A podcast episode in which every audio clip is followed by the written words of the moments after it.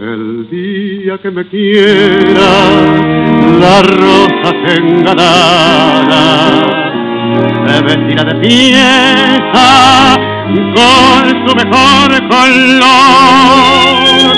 Y al viento las carparas mirar que ella eres mía. Y loca la portara. Amigos y amigas, es hora de podcast y aquí en el punto HN le tenemos una sorpresa. Tenemos a Pedro Antonio Troglio, campeonísimo con Olimpia.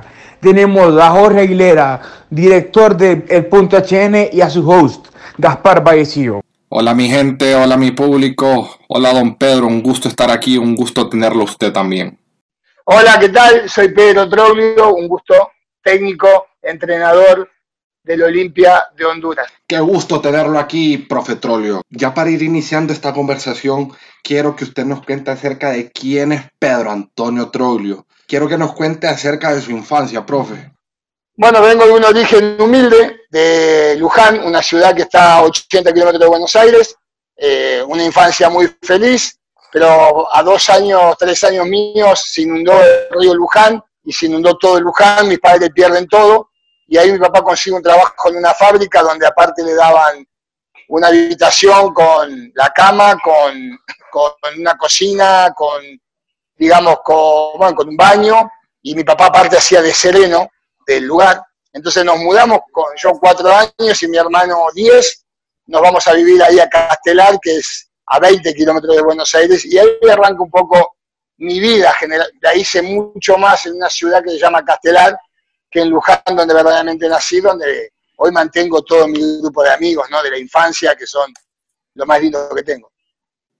Qué bonito, qué bonito, qué bonito es escuchar eso, profe. La verdad que son recuerdos que uno va a atesorar por siempre. Pero ya, para meternos más a, a, su vida personal, profe, y disculpe, pero yo quisiera saber cómo está su familia. Bueno, mi familia, a ver, yo, claramente yo tengo muchos tiempos solos acá en Honduras porque generalmente lo que pasaba es que mi mujer se iba y venía todos los meses, iba y venía con los dos chiquitos. Entonces yo, los momentos que estaba solo, viajaba, jugaba, concentraba, entrenaba, y los tiempos se iban muriendo.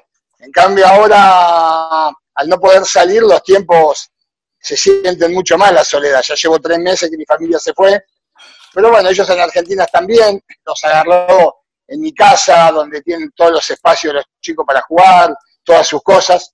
Entonces, es mejor que, que estén allá y no acá, que a lo mejor acá estamos en un departamentito más cerrado. Pero bueno, la familia está bien, esperando que esto pase para ver si en algún momento consigo algún avión humanitario que los pueda traer o, o que me permita a mí ir y volver, aunque sean cuatro o cinco días, para ir a dar un abrazo a ellos, a mis otros hijos, a mis padres, pero bueno, mientras llevándola, porque hay gente que está mucho peor que yo, ¿no? Pero Dios sabe por qué hacer las cosas, profe. Es así, ahora hay que, hay que superarlo, esperar que pase y ojalá que, que cuanto antes arranque todo. Nosotros, antes de empezar a grabar, profe, estuvimos hablando con Gaspar acerca de nuestros ídolos. Y a mí me interesa saber cómo, cuáles han sido sus ídolos desde la infancia.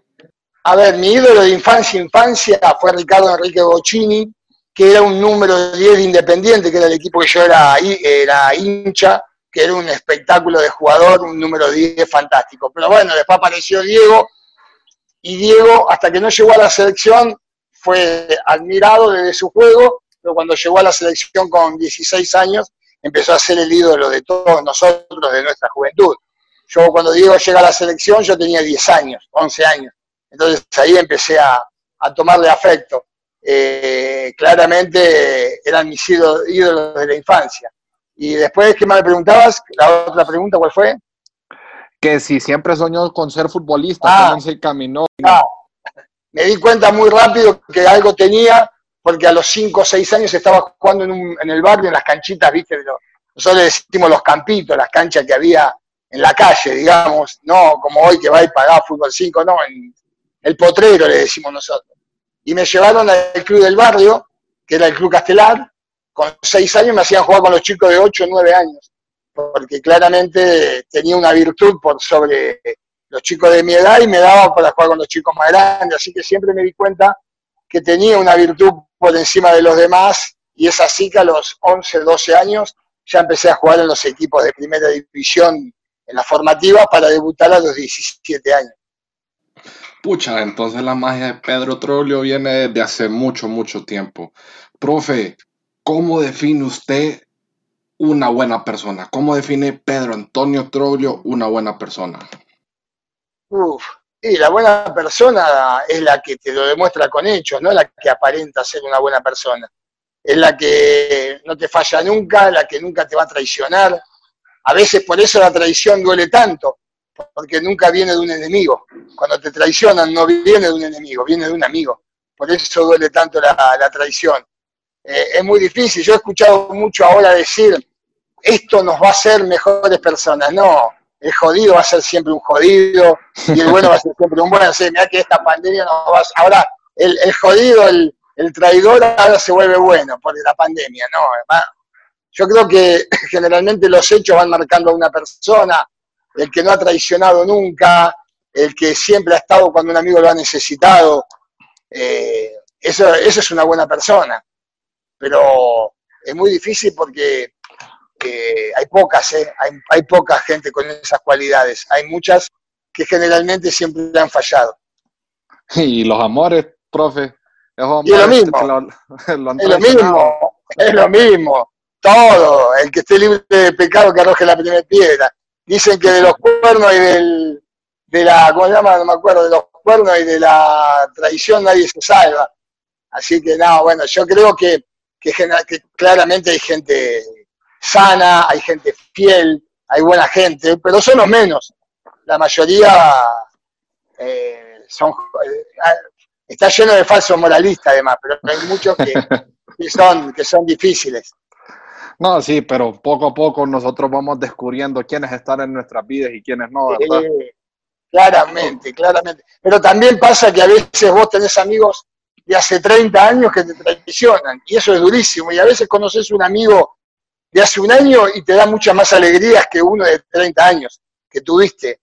Eh, es muy difícil. Yo te puedo decir que hasta yo tengo más amigos, muchos amigos de, hoy, que me han dado un respaldo enorme que capaz que amigos de toda la vida que te han traicionado. Sí, eso es bastante claro.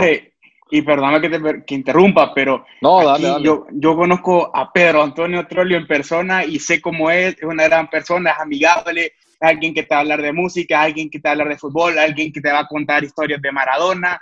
Entonces, por eso la pregunta, profe, ¿por, por qué, bueno, qué, qué, es ser buena persona para usted? Porque usted es una gran persona. Mira, yo, creo que...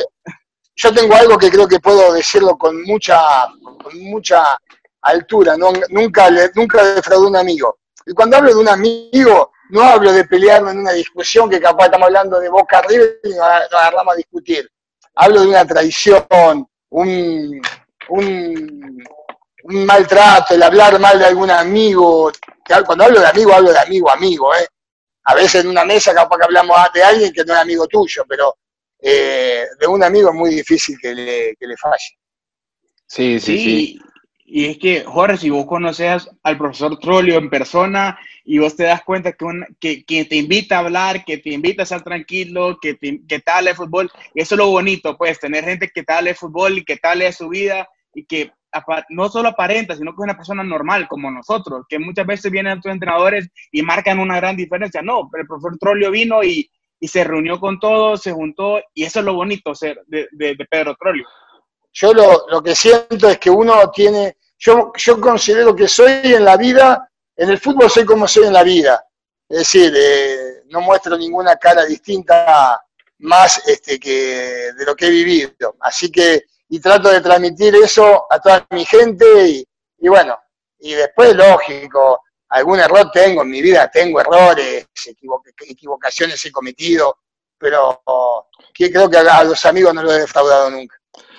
Y eso es cierto, profe, nadie es perfecto en la vida y pues claro, usted ha sido un gran ejemplo para bastantes personas. Y esta, esta es otra pregunta que le quiero hacer, que esta me la, me la pasó Chía, Carlos García, que dice, ¿qué pensó usted cuando vino a Honduras? ¿Y qué piensa de Roatán? Bueno, primero Robatán es la mejor playa que conocí en mi vida, la playa más linda del mundo. Ya que estuve en todos los lados que se te ocurra, ¿no?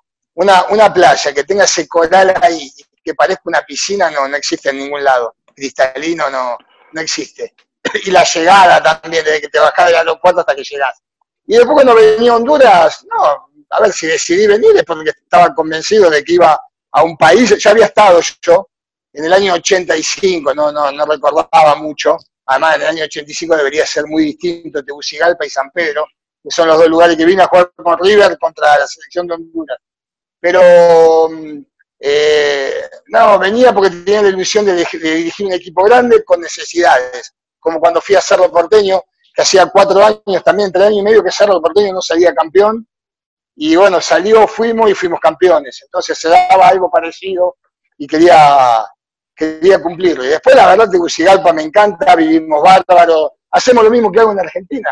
Salgo a comer, salgo a comer de amigos, voy al shopping, voy al cine, miro fútbol, eh, entreno, juego, dirijo, hago lo mismo que hacía en Argentina, ni más ni menos.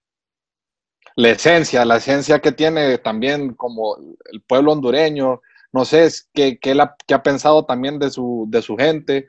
Es muy parecida a nosotros, es muy parecido, de juntarse con amigos, comer una, un asado, reírse. Bueno, ustedes capaz comen más baleadas, pero yo cuando iba a comer mm. con toda esta banda fui a comer asado. Eh, pero eh, es lo mismo, somos, quiero no quiera, somos latinos y, y somos parecidos, tenemos eso, el don de juntarse, de divertirnos, de reírnos, de hacer chistes, de pasarla bien. No, no, somos, es muy parecido el hondureño al argentino. Y cuando hablo del argentino hablo claramente más el de afuera de, Buenos Aires, no hablo de la capital, hablo el, el argentino de afuera, de los pueblos, de las ciudades, del interior, exacto. Así es. Qué excelente saber eso, profe, que, no nos parecemos y a veces esto, estos límites que tenemos de países a, veces no nos diferencian para nada. Eh, no, no, somos seres humanos, somos seres humanos y, somos muy parecidos. Profe, muchas veces yo le he escuchado a usted hablar de carnes. ¿Nos puede decir cuál es su corte favorito? A mí, a ver, no, a mí me gusta el asado de tira. El asado de tira es el corte que más me gusta. Ahora, eh, después todos los cortes que ellos en Argentina, el lomo, la entraña, el vacío, ustedes no saben qué es el vacío, pero es un corte nuestro. Eh, me gustan todos los cortes. Si la carne es buena, me gusta cualquier corte. Si la carne es dura, no me gusta ninguno. ¿Y el vino? ¿qué, ¿Cuál es su vino favorito? El Malbec, el vino Malbec. Hay un vino que es muy rico que acá se consigue, eh, que se llama El Enemigo. Justo hoy hablábamos de los amigos. Bueno, el vino se llama Malbec, es un Malbec, El Enemigo. Es un, salió mejor Malbec en el 2015, 2014, 2015. Es muy rico, una delicia y, bueno, me gusta tomar. A mí me gusta más, soy más del vino que de la cerveza, tampoco tengo gran cultura alcohólica. No, no, no, no tengo una cultura de poder tomar mucho, pero me gusta tomar mis dos vasos de vino en una comida y lo disfruto. Como dicen ahí, un dicho, una copa de vino al día aleja al doctor. Exacto. Dice el doctor que hace bien. Pero yo no soy de tomar mucho porque no tengo cultura alcohólica, me mareo enseguida, me empiezo a reír. Entonces tomo solamente un par de copas. Pero qué excelente, profe. La verdad que me ha gustado ahorita lo que llamamos de la conversación. Me parece bastante... Me parece bastante bonito que usted mire Honduras como parte de su casa. Y si no, no eh, estaría, no estaría y no, no hubiera renovado de vuelta. Eh, si no me hubiera sentido cómodo, ya me hubiera ido a mi casa. Y estoy lejos de mi familia, y la verdad estoy bien tratado y bien cuidado. Qué bien, qué bien. Profe, tengo una última pregunta por parte de mi segmento, y esta es, si Pedro Troglio tuviera la oportunidad de darle una cosa más al mundo, ¿qué le daría? Ah, mierda. Y le seguiría dando hijos, más allá que no puedo. no, tengo, tengo seis y, ya no puedo tener más porque, bueno, paré porque ya había sido, tuve dos hijos chiquitos ya con edad grande y, no quiero que mis hijos mañana tengan un hijo a los 60 años para que cuando yo tenga 80, él tiene 20 y ya me ve, no lo pueda disfrutar. Entonces, pero creo que lo más importante que le dejo a este mundo eh, son mis hijos. Es, y, y, buena, y, buena, y buena gente. Buenos chicos, la verdad que chicos sanos, buena, buena, buena madera, como decimos en Argentina. Pero la verdad, la verdad que me dio mucha risa, pero está, Está muy bien, profe. La mano,